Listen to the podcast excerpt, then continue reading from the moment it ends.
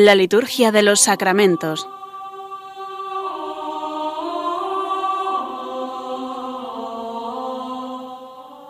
Con el Padre Juan Manuel Sierra.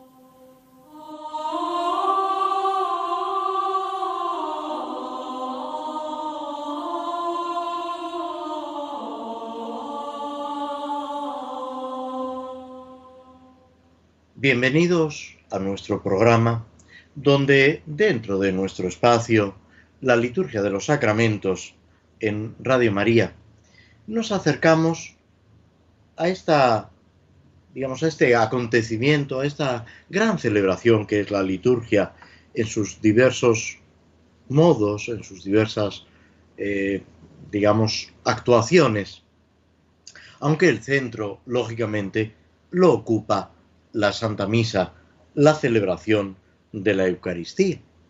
Porque, en definitiva, en la celebración de la misa, lo que se está actualizando es el hecho mismo de la redención, la salvación de Cristo, que hace posible todas las demás acciones sacramentales, los sacramentos, la liturgia en general.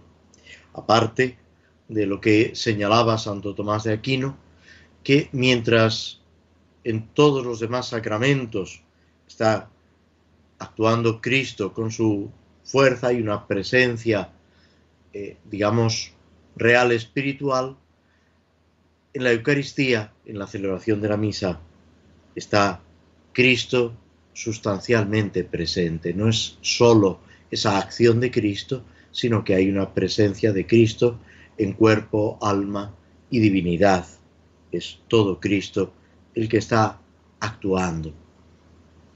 Por otra parte, es en la celebración de la misa y en la liturgia de las horas donde se plasma, aunque también tiene una, un eco, una repercusión en la vida de los fieles y en la piedad popular, pero es en la misa y en la liturgia de las horas donde vamos siguiendo esas celebraciones del año litúrgico, tanto las solemnidades del Señor, el propio del tiempo que se llama, como el propio de los santos, esas conmemoraciones de los santos, de la Santísima Virgen María, de distintas advocaciones marianas, que van acompañándonos a lo largo del año, van actualizando ese misterio de la vida de Cristo y de la obra de la salvación.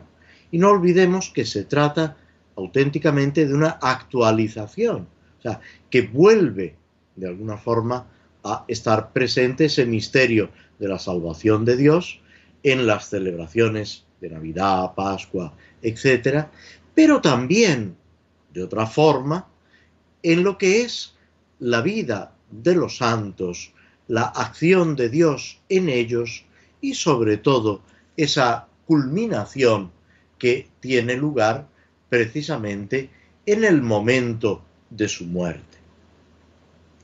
En esta semana de julio, ya poco a poco adentrándonos en el mes de julio, se nos presenta la gran figura de San Benito Abad, patrono de Europa.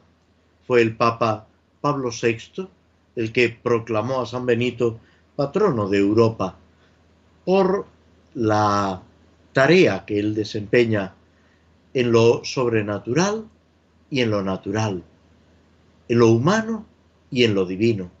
Y detrás de él, detrás de San Benito, siguiendo ese carisma, ese camino de santidad, la orden benedictina que tanta repercusión ha tenido en esa consolidación de Europa como Europa cristiana y que después a lo largo de los siglos tanto ha trabajado porque esa dimensión eclesial y cultural de la fe tenga eh, una verdadera resonancia.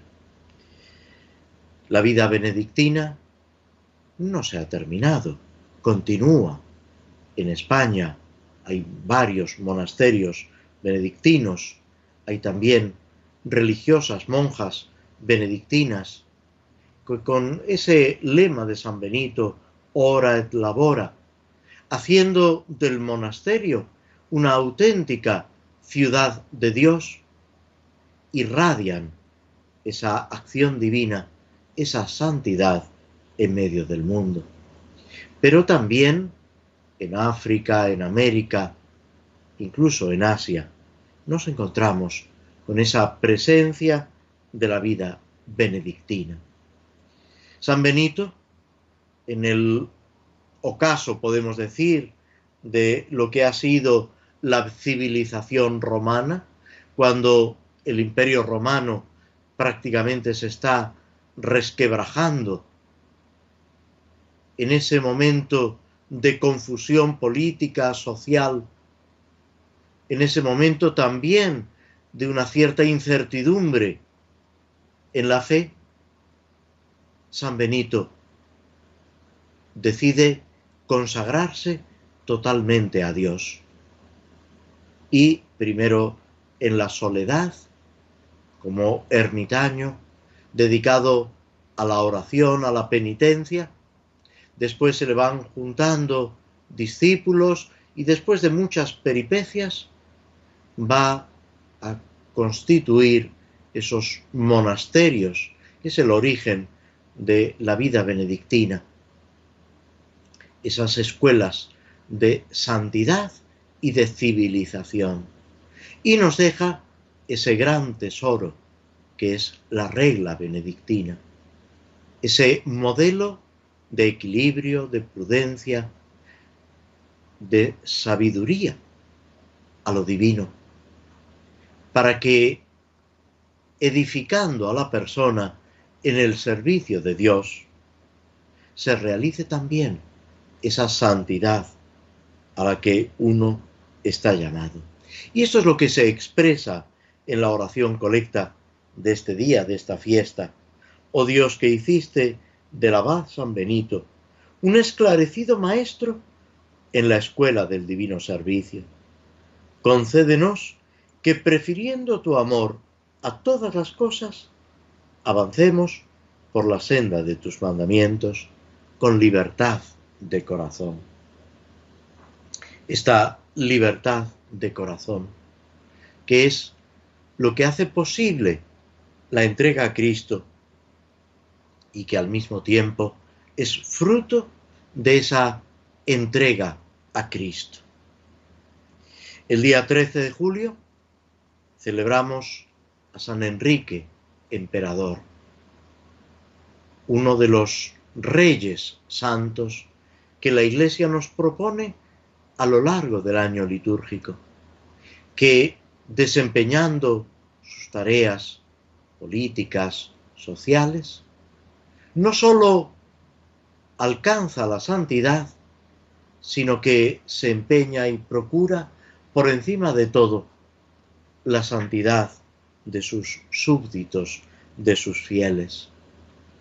Es un modelo de cómo se debe vivir en clave cristiana la política.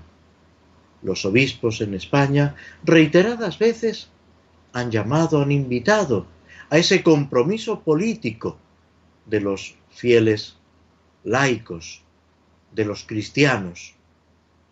Es algo que siempre ha hecho falta, que tiene sus dificultades. ¿Por qué? Porque hay muchas, muchos obstáculos, muchas tentaciones, porque con frecuencia ese ambiente político, el mundo que nos rodea, nos ofrece soluciones alternativas alejadas de los valores cristianos, que traicionan la caridad que Cristo nos está pidiendo y que se alejan de la verdad. En cambio, el cristiano, también en la política, debe seguir por encima de todo a Cristo, que es camino, verdad y vida. y nada se puede anteponer a esa adhesión a Cristo. El día 14 celebramos a San Camilo de Lelis, un hombre que, habiendo vivido alejado de Dios, se consagra por entero cuando descubre a Cristo al cuidado de los enfermos, que funda la orden llamada de los Camilos para la atención a los enfermos, sobre todo a los más necesitados. Con esa expresión de la caridad, con ese cumplimiento de lo que Cristo está pidiendo. Cuando lo hicisteis con uno de estos mis humildes hermanos, conmigo lo hicisteis. El amor a los enfermos por encima de todo. El día 15 de julio celebramos a San Buenaventura, obispo y doctor de la Iglesia. Es, podemos decir, como el segundo fundador de la orden franciscana, el que ayuda con su prudencia, con su sabiduría, a darle una organización y una estabilidad a ese carisma, a ese desbordamiento del corazón de San Francisco, que es lo que da comienzo también a esta gran orden religiosa que tanto ha hecho por Cristo, por la Iglesia, cumpliendo ese mandato o esa petición de Cristo a San Francisco, edifica mi iglesia. Pero San Buenaventura no sólo destaca al interno de la orden franciscana por su prudencia y por su sabiduría, sino que también con su saber teológico, con su profundidad espiritual, está ayudando a toda la iglesia. Es contemporáneo de Santo Tomás de Aquino. Con él comparte la docencia, la enseñanza de la teología en la Universidad de París y el servicio al Papa y a los concilios en ese buscar la verdad, en ese explicar la fe también a los más sencillos, en la teología, en los grandes tratados, pero también en la predicación, en la catequesis, en el trato con la gente sencilla, para que Cristo, utilizando la frase de San Pablo, lo sea todo en todos. Y ya el domingo, aunque solo se celebrará en aquellos lugares donde sea solemnidad, como en la orden de los carmelitas o aquellas parroquias cuyo titular es la Virgen del Carmen, celebramos a la bienaventurada Virgen María del Monte Carmelo. Esta advocación tan importante, tan querida, tan nuestra, de la Virgen del Carmen, protectora en la mar, que nos auxilia en el momento de la muerte, que nos protege como madre y que nos alienta en ese camino de santidad, que como en las bodas de Caná nos dice mirando a Jesús, haced lo que Él os diga. Y con esta llamada, con esta invitación de la Santísima Virgen, tenemos que seguir adelante, caminando con valentía, con decisión, con verdadera alegría, porque el Señor está a nuestro lado y nuestra Madre nos protege. Nos detenemos unos instantes escuchando un poco de música antes de proseguir con el comentario a las misas por diversas necesidades, concretamente al comienzo del año civil.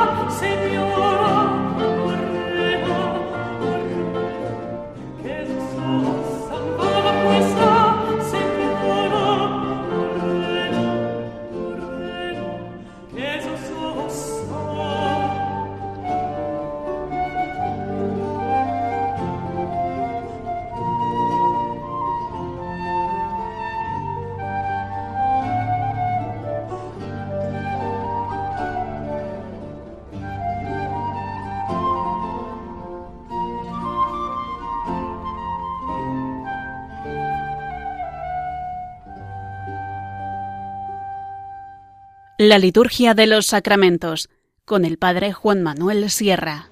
En esta misa, en este formulario del misal romano, el número 25 de las misas por diversas necesidades, que está pensado al inicio del año civil, aunque no se puede emplear, como ya hemos recordado, el día 1 de enero, puesto que el día 1 de enero es la solemnidad de Santa María, Madre de Dios. Habíamos comentado ya las antífonas de entrada, la oración colecta y llegamos a la oración sobre las ofrendas.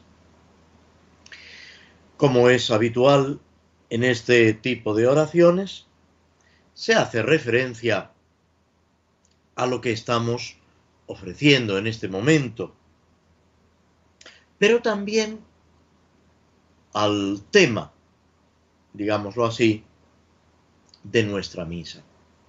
El sacrificio que te ofrecemos, en realidad, el sacrificio propiamente dicho, se realiza en la plegaria eucarística. Pero de alguna manera ya hemos preparado el altar, hemos depositado sobre el altar el pan y el vino, el vino con agua, que se van a transformar en el cuerpo y en la sangre de Cristo. Y estamos, ya después de la liturgia de la palabra, pero incluyendo esa liturgia de la palabra, celebrando la Santa Misa, que toda ella actualiza el sacrificio de Cristo.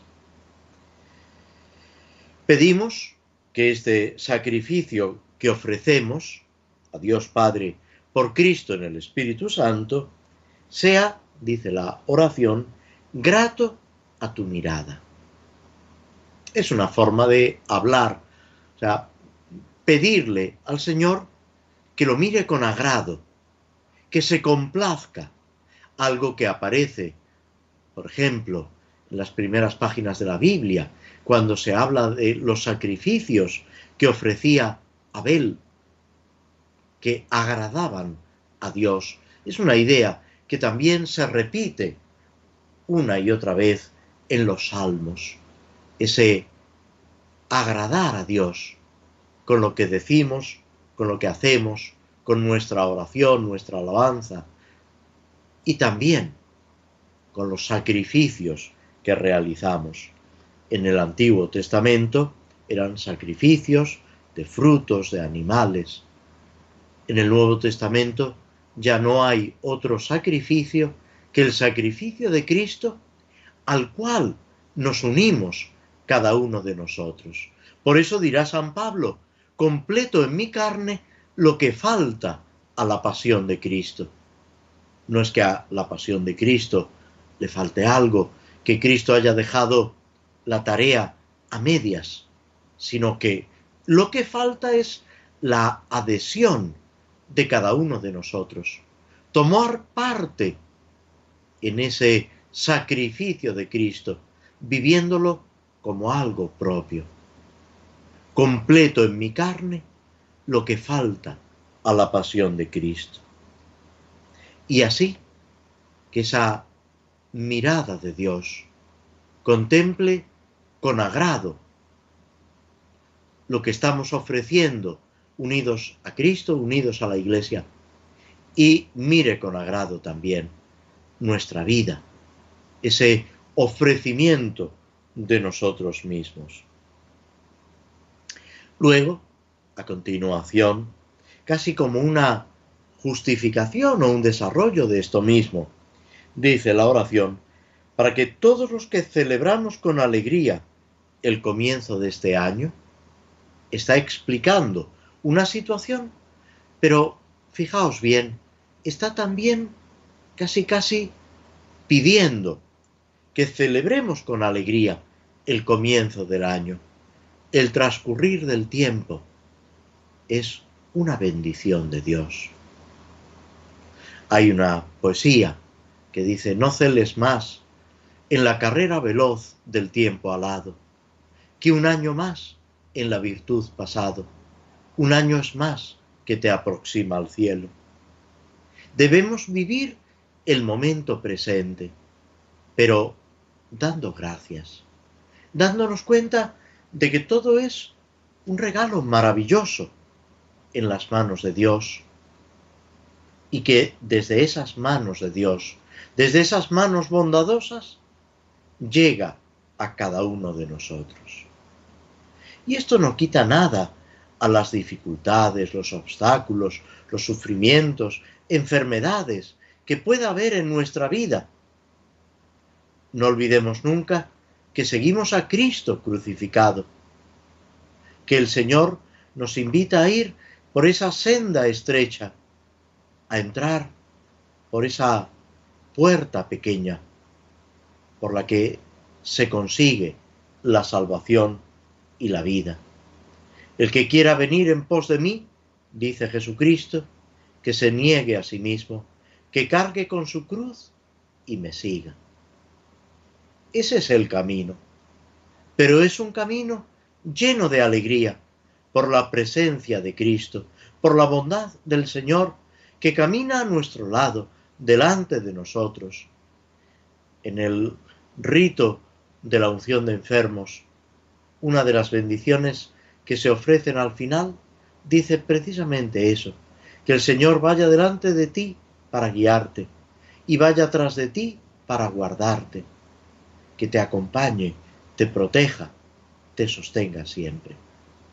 Esa es la realidad en la salud y en la enfermedad, en la pobreza y en la riqueza, en todo momento.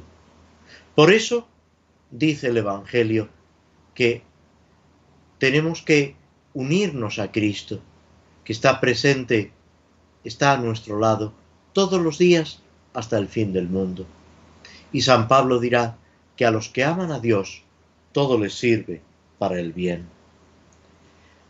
y termina pidiendo la oración sobre las ofrendas,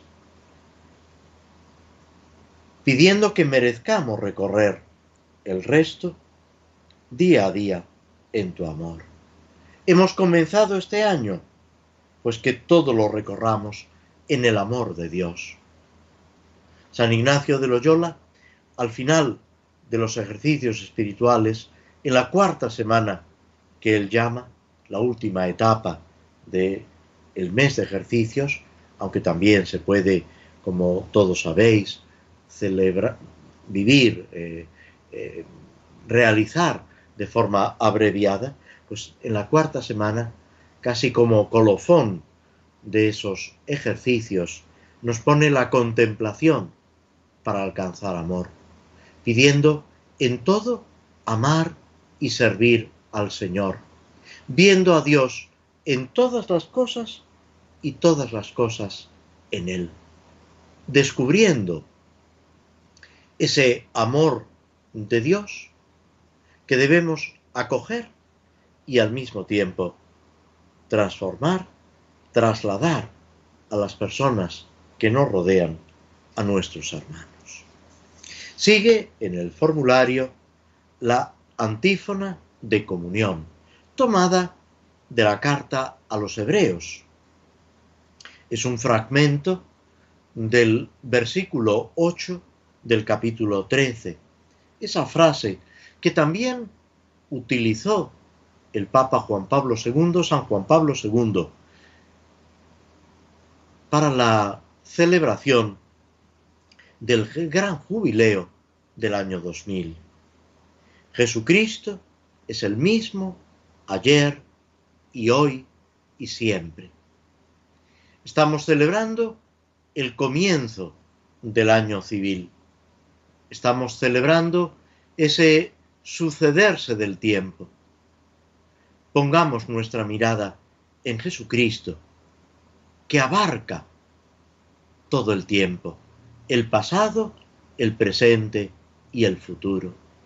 Y desde Cristo, no olvidemos que estamos en la antífona de comunión, que es un pensamiento para ayudarnos en el momento de la comunión y en la acción de gracias que debe seguir en ese diálogo íntimo, profundo con el Señor, presente en nuestro corazón, en nuestro cuerpo, a través de las especies sacramentales, a través de la Eucaristía, en ese diálogo con el Señor que está abarcando todo el tiempo y al mismo tiempo invitándonos a vivir y a disfrutar del momento presente, de lo que en este preciso instante estamos viviendo, de esa convivencia profunda con el Señor, que debe convertirse, utilizando también la frase del Evangelio de San Juan, en un surtidor que salta hasta la vida eterna,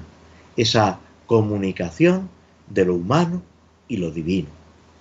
Y por fin, la oración después de la comunión es esa petición al Señor para que acompañe a los que han participado en los santos misterios, en la Eucaristía, en la comunión, para que a lo largo de todo el año, vuelve a repetir, mirando a lo que se va a seguir, no se vean afectados por ningún peligro los que confían en tu protección.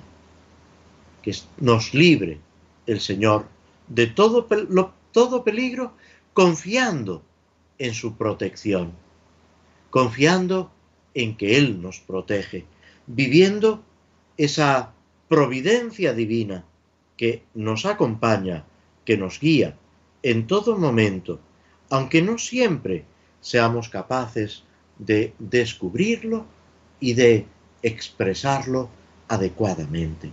Pero el Señor está siempre a nuestro lado, cuidándonos, protegiéndonos, acompañándonos. Nos detenemos de nuevo antes de proseguir con el comentario de los salmos.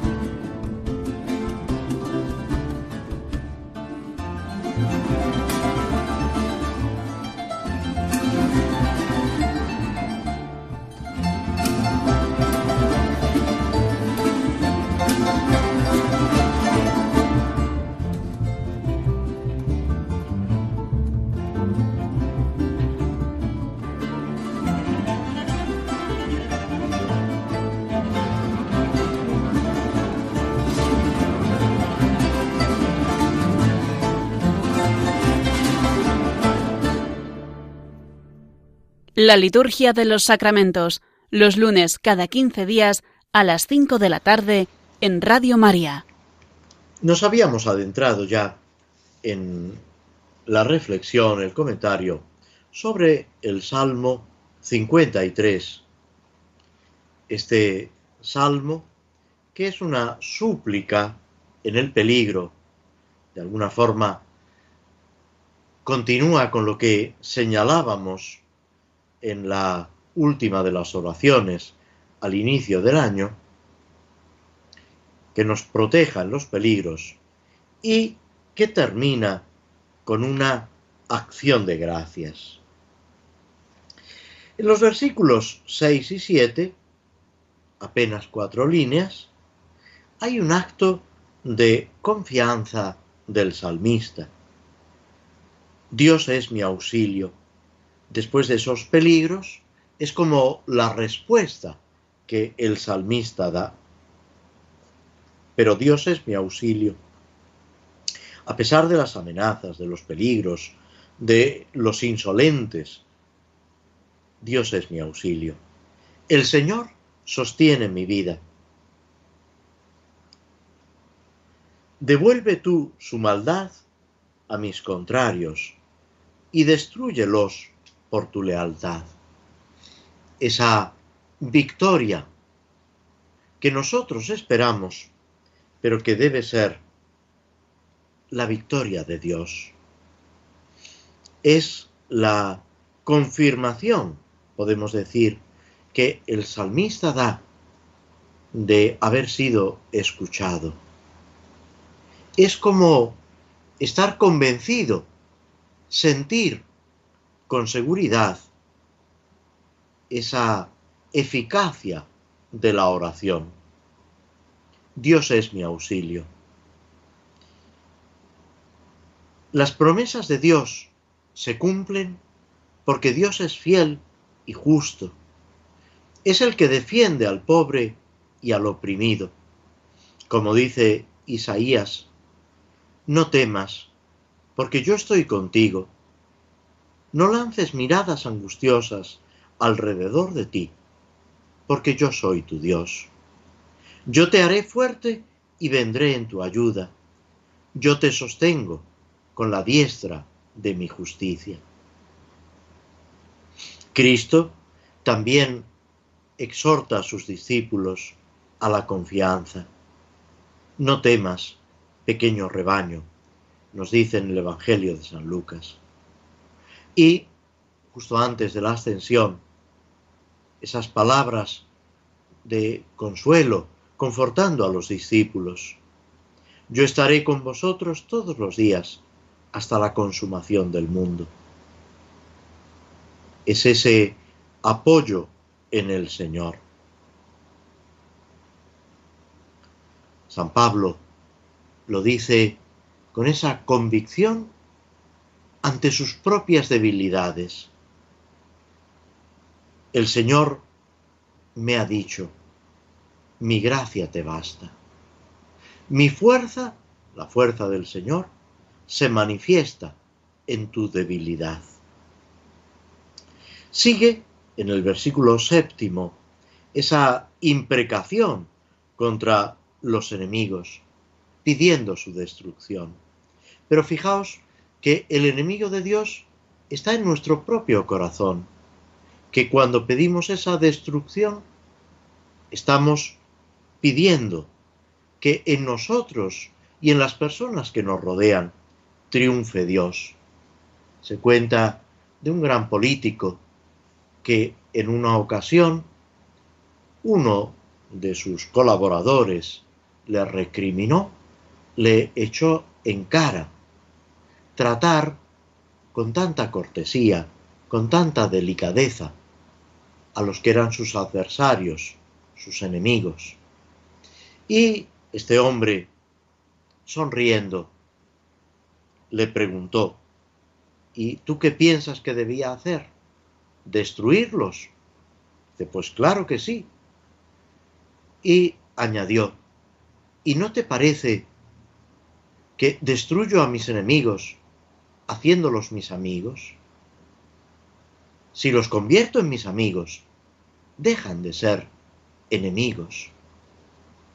A veces los salmos y otros libros del el Antiguo Testamento, de la Sagrada Escritura, pueden eh, presentarnos palabras fuertes, palabras que de alguna manera eh, nos llaman la atención.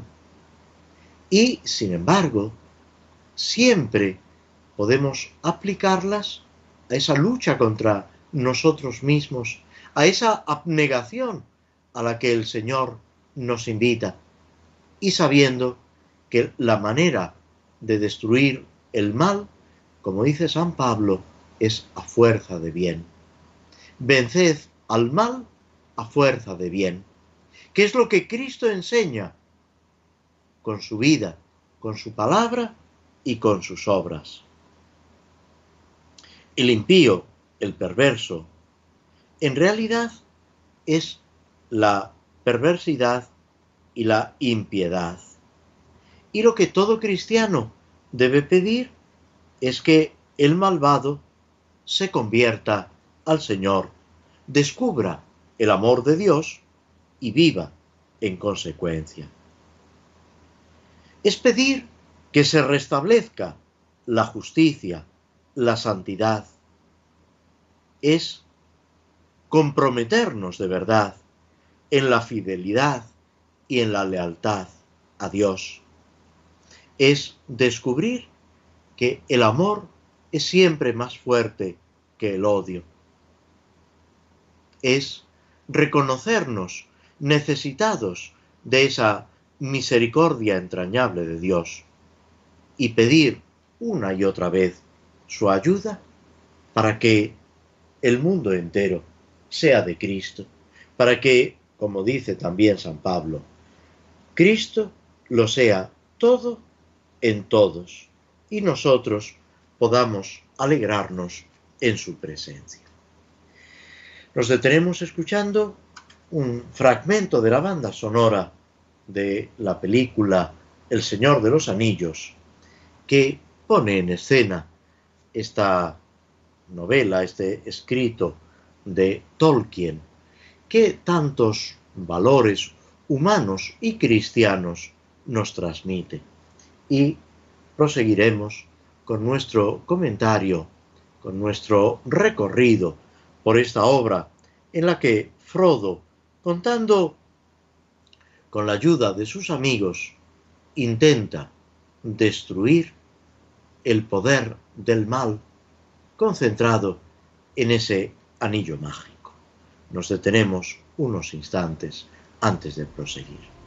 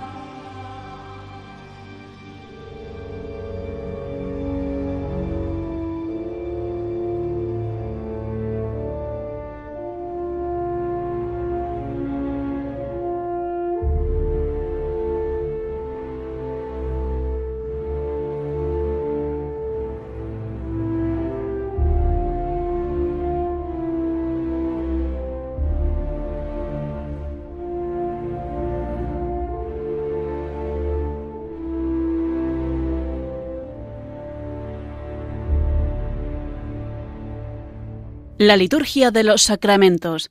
Conoce qué se realiza y por qué de la mano del Padre Juan Manuel Sierra. Habíamos dejado a nuestro amigo Frodo ya adentrándose en ese bosque frondoso de Lot Lorien y en ese huir de la posible persecución de los orcos Después del consejo de Gimli, el enano, de la protección que les pueden ofrecer los árboles, deciden intentar subir a ellos para estar más seguros. Inicia Legolas, el elfo, la escalada de uno de estos árboles frondosos y de repente escucha una voz, precisamente en lengua élfica, que le manda detenerse. Y después le dirá, le invitará a que él y Frodo suban a la copa del árbol. Allí se encuentran con tres elfos que desde hace rato los van siguiendo, que han escuchado a Legolas, el elfo miembro de la compañía, y que por eso no les han impedido el paso. Miran a Frodo y a Sam, que no ha podido resistir y ha subido también. Sam lo veremos a lo largo de toda la obra, constantemente pone por encima de todo acompañar a su jefe, pero también a su amigo entrañable, Frodo. Es por eso como, o por lo que se introduce inacertidamente en ese concilio donde hay que decidir qué se va a hacer con el anillo. Por eso sin que le hayan dicho que suba, sube, trepa él también al árbol. Y después, lo veremos más adelante, llega hasta ese monte del destino, a esa especie de volcán, donde tendrán que intentar arrojar ese anillo de poder, ese anillo malvado que fundamenta el mal, la esclavitud y la opresión en su mundo. Los elfos del árbol contemplan a Frodo, a Sam, y les dan la bienvenida, reconociendo que en su rostro no aprecian la maldad. Es importante mirar cara a cara. En el Evangelio Muchas veces aparece esta acción de Cristo cuando mira, miró al joven rico, mira a los apóstoles, esa mirada de Cristo que escruta, que llega hasta lo profundo. También nosotros debemos mirar cara a cara, con sinceridad, con bondad, pero al mismo tiempo con sabiduría, intentando escrutar, hacer discernimiento, no para juzgar a nadie, sino para actuar con prudencia y con sabiduría en todo lo que hacemos. Acto seguido, los elfos les dicen que normalmente no dejan entrar extranjeros, pero que, puesto que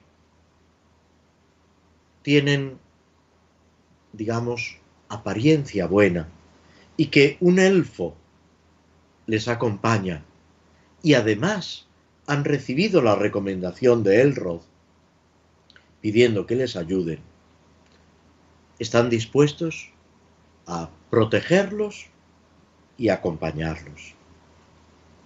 Les pregunta cuántos son. Legolas responde que ocho eran nueve y Gandalf ha caído, ha sucumbido aparentemente en las minas de Moria. Y va diciéndole cada uno de ellos el nombre y quién es. Y el problema surge cuando llegamos a Gimli, el enano, porque hay un conflicto ya antiguo entre los elfos de Lothlorien y los enanos que vivían en Moria y de alguna forma desataron el mal contra el cual los elfos tienen que luchar. Después de una cierta, digamos, animadversión, de un cierto malestar porque haya un enano en el grupo, acuerdan Legolas y los elfos que Aragón y Legolas lo vigilarán, pero que tendrá que atravesar el reino de Lothlorien con los ojos vendados, porque no se fían de él. Esto en realidad va a provocar después una cierta tensión, pero todo esto es también como si dijéramos una purificación para la compañía, para la relación entre ellos, para que poco a poco se vaya cohesionando este grupo de personas de pueblos muy distintos, hoy diríamos con culturas muy diversas, pero que en medio de las dificultades se van uniendo para alcanzar lo que se decía también de los primeros cristianos, que tenían una sola alma y un solo corazón. Esa convivencia profunda, ese afrontar las dificultades es lo que va aglutinando, por supuesto, en primer lugar, con la fuerza de Dios, con la acción del Espíritu Santo. Se refugian en lo alto de los árboles, todos ellos, pasan la noche y los elfos descubren que hay un grupo de orcos siguiéndolos los confunden con voces fingidas y los llevan a la profundidad del bosque, donde serán acorralados y exterminados. A la mañana siguiente, ellos se ponen de nuevo en camino y llegan hasta un río que deben cruzar para adentrarse en el reino de Lot Lorien. No hay puentes y los elfos, otro elfo que está en la otra orilla, tienden unas cuerdas para que, agarrados a las cuerdas, puedan atravesar el río. Unos lo hacen con más habilidad, como Pippin, otros con más miedo y dificultad, como el mismo Sam. Pero todos consiguen alcanzar esa otra orilla. Y así alcanzan el reino de Lot Lorien. Con esto nosotros nos detenemos, llegamos al final de nuestro programa y nos despedimos de todos vosotros. Hasta dentro de dos semanas, si Dios quiere, agradeciéndoos vuestra presencia, vuestra compañía a través de las ondas de Radio María. Os deseamos buen verano y proseguir en este tiempo de descanso para algunos de la mano del Señor. Muy buenas tardes.